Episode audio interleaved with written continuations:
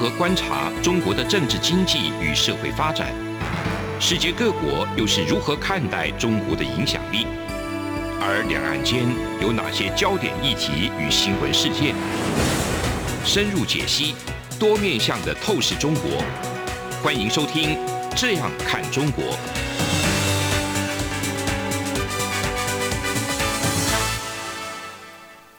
各位听众，您好，我是主持人蔡明芳。您现在收听的是中央广播电台的《这样看中国》节目，蔡明芳时间。今天呢，要跟各位听众朋友来分享的主题是有关于在这一次台湾的这个公投提案呢，跟未来整个台湾经济发展的关系，以及跟中国经济关系的一些走向。那首先，我想，呃，我们必须要先跟各位听众朋友来分享的，我我想我们的听众朋友来自于这个全世界各地都有哈。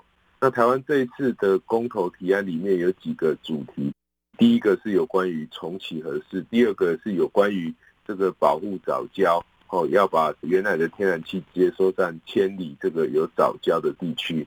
那第三个是有关于这个要不要开放美国含有莱克多巴胺的这个猪肉呃进入台湾哦。呃，这几个主题其实。对我来讲，我觉得每一个听众朋友或每一个台湾的具有公民投票权的这些公民要怎么投，我觉得大家都必须要尊重。但是我会今天特别挑这个主题来与各位听众朋友分享。最主要的是，我们可以观察到一个现象，呃，因为在这一次其实公投最后结果变成台湾最大的两党开始来呃进行所谓的选举的动员哈。对于这个目前执政的这个民进党来讲，他当然是希望不同意这个投入不同意的公投票。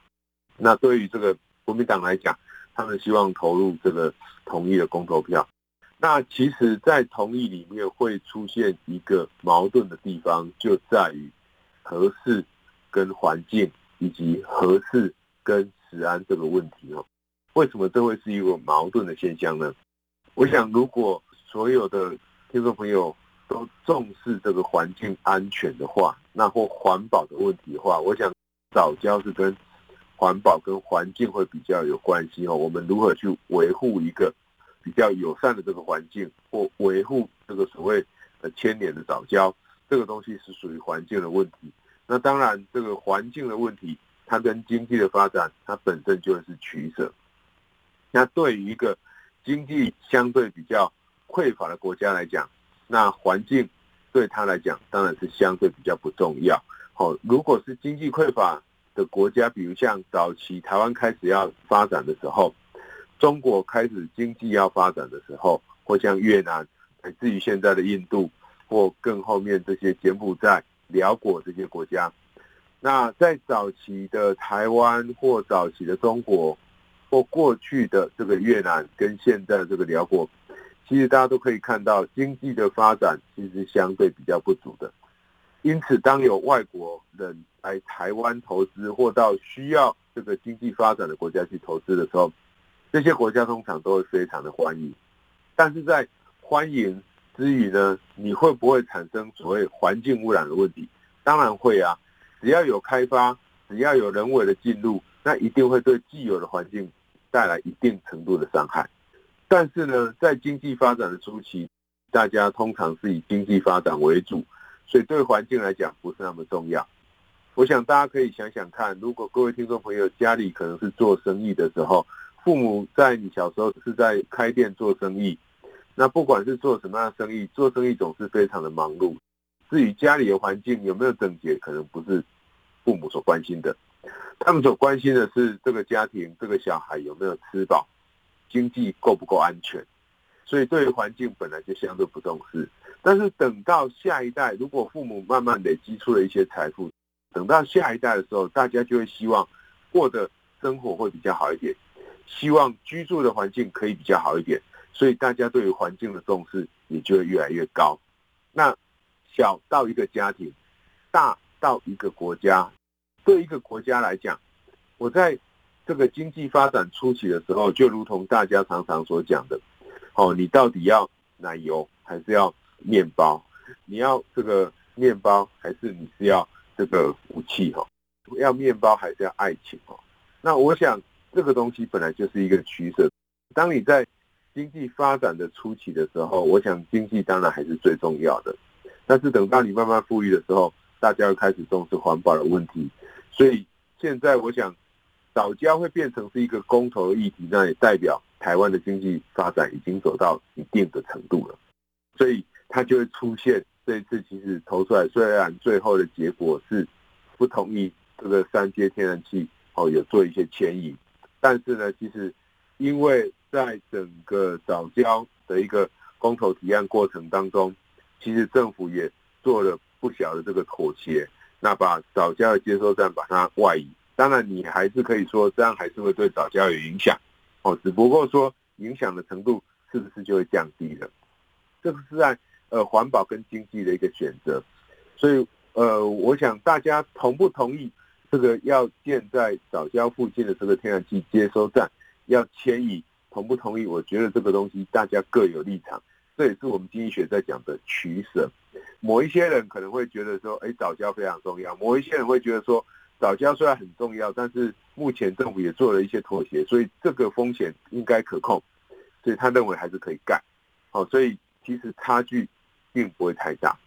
那就食安的问题，我想更是哈，就是说我们常常会谈的是说，我希望这个美国的。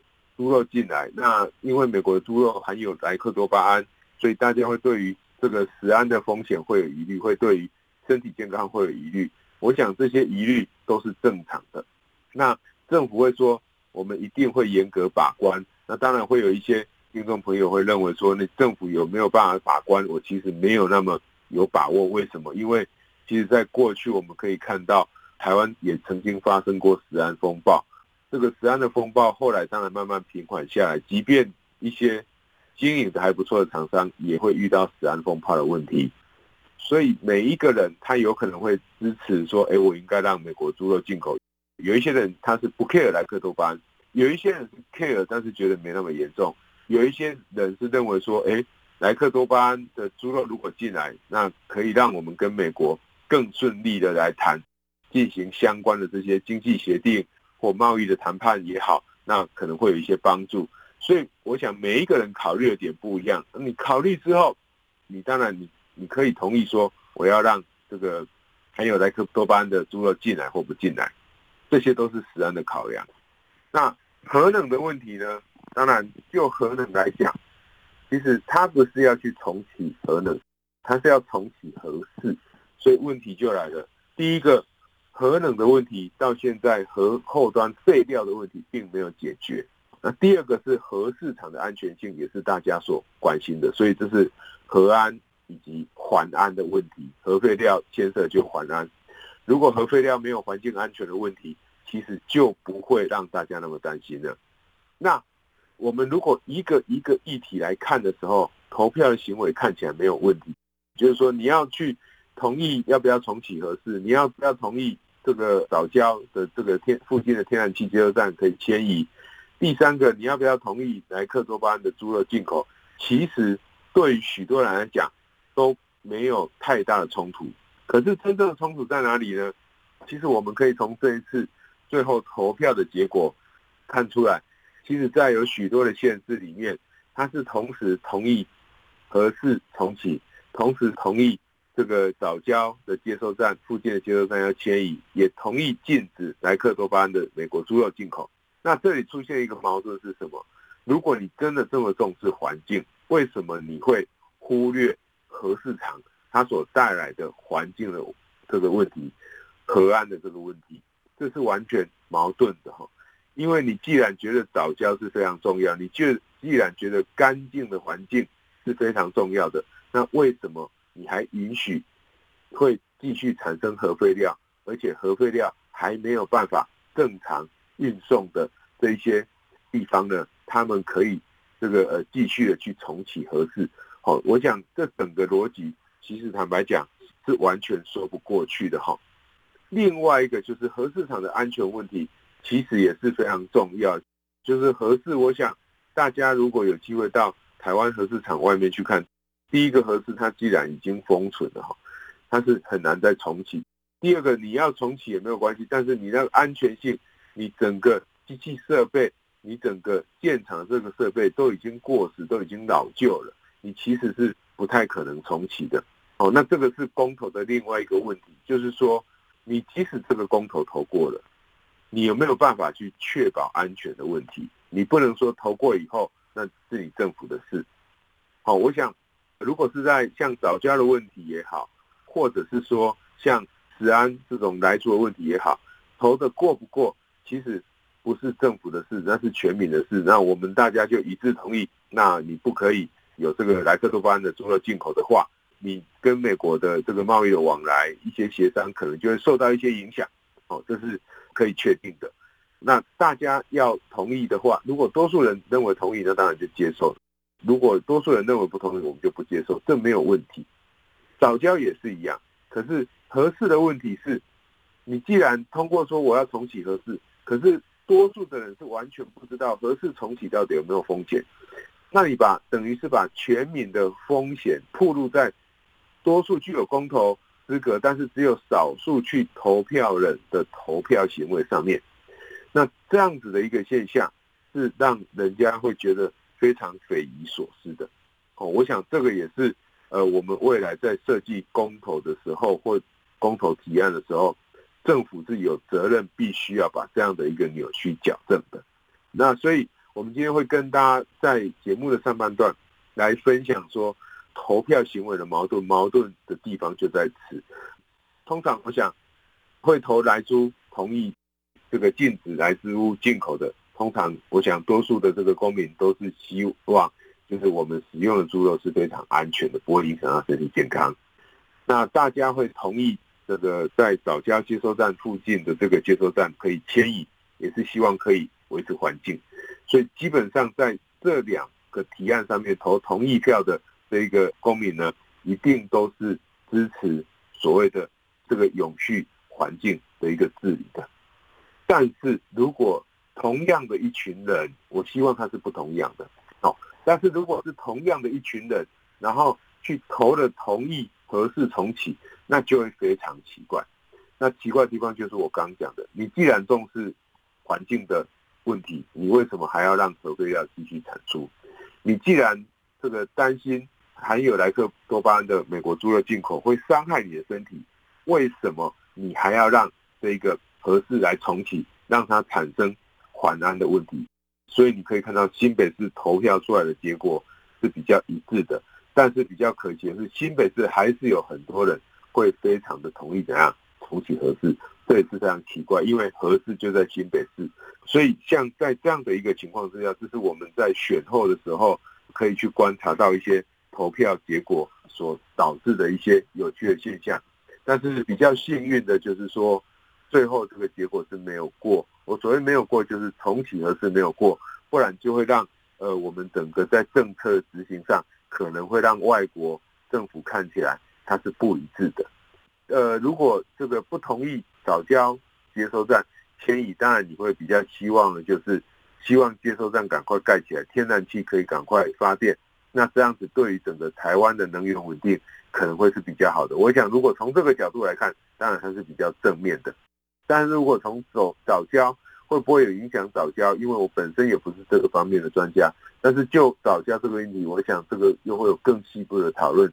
只不过说，在整体而言，我们看到这次公投的这个提案的这个选举上面呢，选票的这个圈选上面，其实还是有很多努力的空间的。但是不管如何哈，投票的结果出来，大家还是都会给予尊重。那政府也必须要遵守这样的一个原则来进行这个施政哈，这是可以确定的。对于整个台湾未来一个不管是贸易也好，经济的走向也好，那我想跟美国有更多的连接，或者是说在能源方面，我们有更多元的这个发电的模式，更充沛的这个发电的能量。对于营造一个比较良好的经商环境来讲，那居住环境来讲，为了下一代的就业，我想这个看起来都会是比较正面的哈。以上就是我们在这段节目之中，我们先跟过各位朋友分享这个议题哈。那我们节目进行到这边，先休息一下。这里是中央广播电台《这样看中国》节目，蔡明芳时间。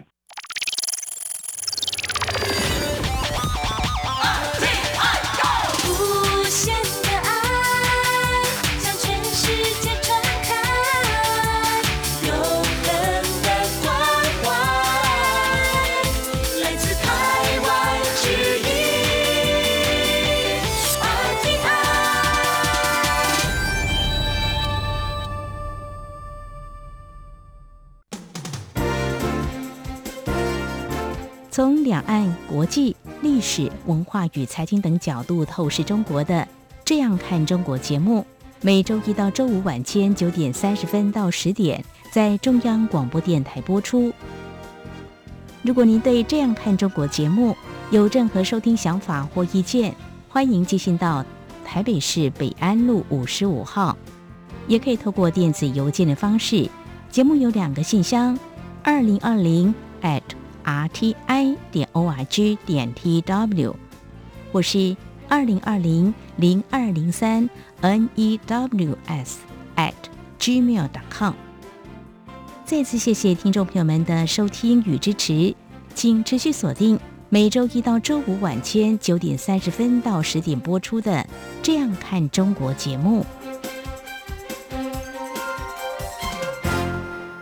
各位听众朋友，你好，我是主持人蔡明芳，这里是中央广播电台的《这样看中国》节目，蔡明芳时间。那我们继续呢，要来跟各位听众朋友分享的主题呢，是延续上礼拜有关于房地产的问题哦。我想我们今天呢，在节目的前半段就整个公投议题来跟大家分享，那在下半段我们要来跟大家分享这个不动产的一个问题哈。那我想我们在上礼拜提到这个不动产的问题。这礼拜再继续提不动产的问题，为什么不动产问题这么重要？其实大家可以去看到中国的恒大，这个恒大地产以及其他的这些中国的房地产的厂商，他们陆续传出这个债务违约的问题。事实上，对于整个中国经济体系的伤害是很大。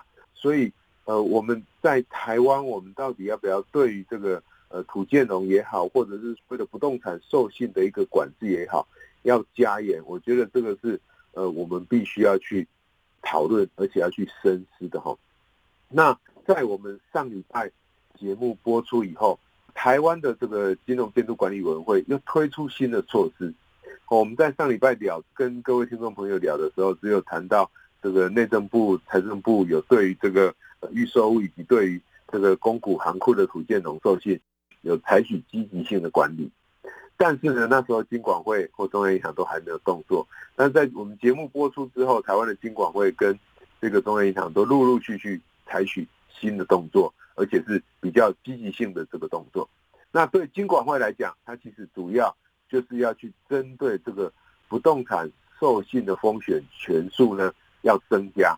那增加意思是什么？就是说我要求每一个商业银行。将来未来在进行这个不动产授信的时候，要把资本的成本要提高，也就是说，你授信把一笔房地产的这个授信拨贷出去的时候，在计算成本的时候，它是会提高风险权数的。那风险权数的意思是什么呢？就是我认为你这一个授信的风险越高，你所必须要预提的一些资本的成本就要越多，这是第一点。那这个对于银行来讲，其实影响是蛮大的。呃，一般而言，我们会去进行不动产的授信，是因为不不动产通常它的担保，也就土地的担保是比较足够的，然后它的利率又比较高，所以在担保足够、利率又比较高、利差比较大，大家在常常在讲 spread，利差比较大的时候，那当然对银行来讲，它有诱因去做。可是如果接下来你的成本授信的成本，你不动产的一个这种信用风险全数提高了，你要提列这个资本的成本变多了，就代表你的利差就缩小了。所以商业银行再继续进行这个不动产的授信的一个诱因就会降低。那更重要的是，如果这一家银行是一家规模比较不大的银行，或这个行员在跟这个客户之间，客户的存款比较不多的银行，那它也会出现流动性的问题。第二个就是。金管会也对整个金融机构的集团的不动产授信要整体的一起来监管，而不是只有针对银行而已。好，那金融检查的范围跟规模都会扩大，也就是说，以前可能只有检查规模比较大的，接下来对规模小的也会进行一样的这个审查。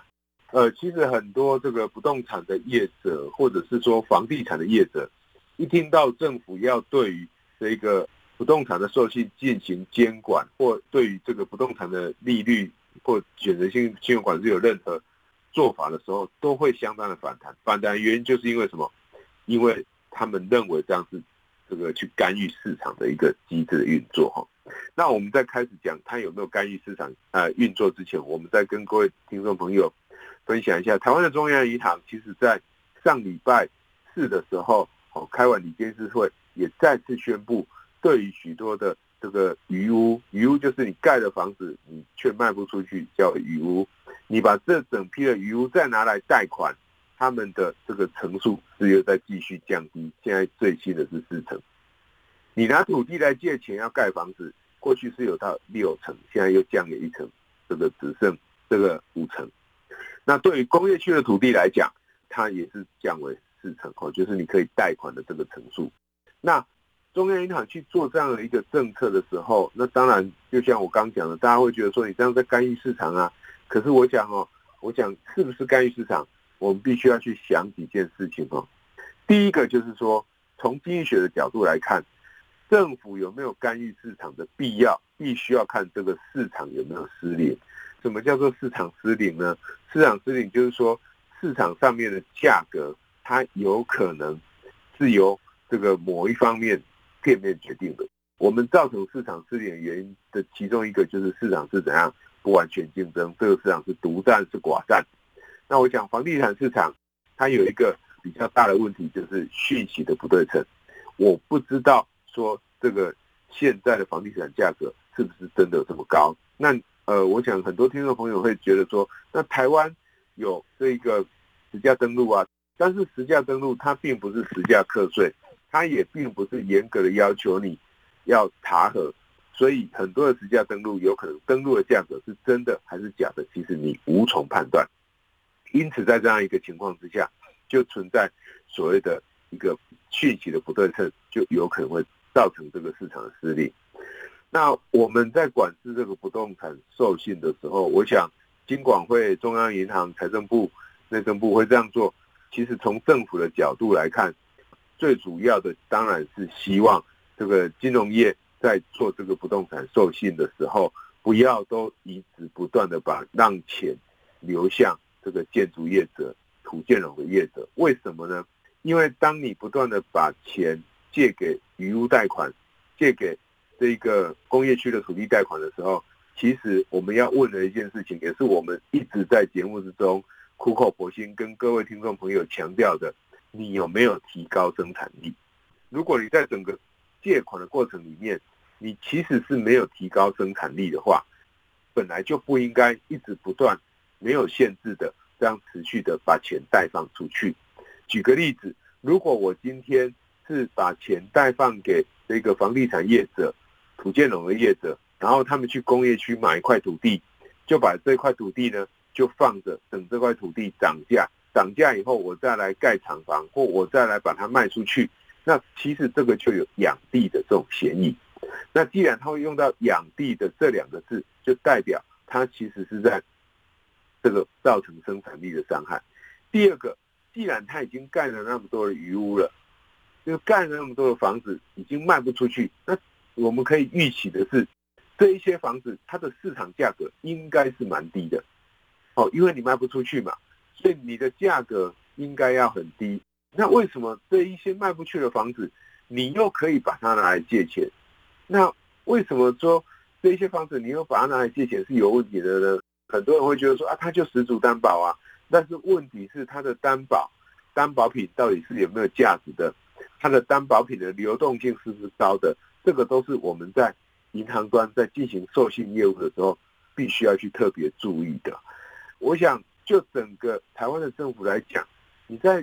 对于这些房地产业者加强监管的时候，最重要的其实不是房子，最重要的应该是土地。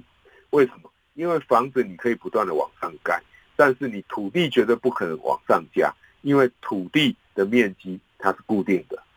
所以在土地面积是固定的情况之下，如果又有一些有特殊目的的这些土建融业者、建商，他们去银行用很便宜的利息把资金拿出来。然后去进行这个土地的买卖，那对于整个国家竞争力来讲，绝对是伤害。为什么？因为这一些外国的厂商或想要来台湾的、回台湾投资的厂商，他们要买土地的成本就会变得很高，进而排挤掉他们在进行研发的一些能力。或这一些资源，因为对于公司来讲，要生产的资源可能是固定的。既然生产的资源如果是固定的话，如果这个生产资源是固定的，那我就不太可能再持续的增加。所以，我们本来就应该要对于这种炒地的现象，要严加的看管。所以，与其说政府在打炒房，其实政府更应该做的应该是打养地，因为土地的面积是固定的，那土地又是许多这个生产过程、许多生产制造业。他们所必要的这个资源的投入，如果土地的价格太高，就会排挤掉它其他的一些这个支出。好，所以我我想政府去往这个地方去进行监理，其实蛮重要的。另外一个我们要特别强调是，金管会这一次在特别对商业银行有一些这个管制的措施或这个风险计提的，好，就是提高风险权数的这种计算的做法。其实是跟财政部的做法是互补，为什么呢？因为财政部目前它主要的业务只能监理到所谓的公股额行库，至于民营的行库、民营的这个商业银行，其实财政部是没有工具的。但是金管会有，因为它是金融监督管理委员会，它本来就有义务要去维持金融的稳定。所以如果公股行库因为财政部的宣示不能做一些房贷业务、土建融的，特别是土融的业务哦。房贷其实是消费者的需求，我们应该贷放给他；但是对于建商养地的需求，我们就不应该贷放给他。公股行库不做，就会产生一个外部性，它就外溢到民营行库去。所以，如果主管机关没有去管民营行库的话，就会让这些土建融业务继续跑到民营行库去。就整个国家来讲，你这样的监理措施会变成是无效的，因为整个土建融的借贷。贷放是不会趋缓的，好，这个是非常重要的。但是如果现在金管会也去管了，当然这整个资金的贷余就会减少。那央行又进来进行所谓的选择性信用管制，其实对于整个土建龙的业务来讲，那一定会带来不小的一些这个有降低的这些显著的影响。我想这个是非常有用的哈。至于说它对于整个房地产市场的影响会是怎么样？我们必须要去观察，可是你可以确定的是说，越来越严的这些房地产相关的管控措施，其实是可以慢慢的让一些这个炒作或投机的行为，他们套利的空间会越来越小，所以投机炒作的行为应该会减少，这个是比较确定的。那至于细部的成果到底如何，我想我们还要进一步持续去观察。如果有新的结果，我们再来跟各位听众朋友分享。那以上就是今天中央广播电台《这样看中国》节目蔡明芳时间的节目内容，谢谢您的收听。从两岸、国际、历史、文化与财经等角度透视中国的《这样看中国》节目，每周一到周五晚间九点三十分到十点在中央广播电台播出。如果您对《这样看中国》节目有任何收听想法或意见，欢迎寄信到台北市北安路五十五号，也可以透过电子邮件的方式。节目有两个信箱：二零二零 at rti 点 org 点 tw，或是二零二零零二零三 news at gmail.com。再次谢谢听众朋友们的收听与支持，请持续锁定。每周一到周五晚间九点三十分到十点播出的《这样看中国》节目。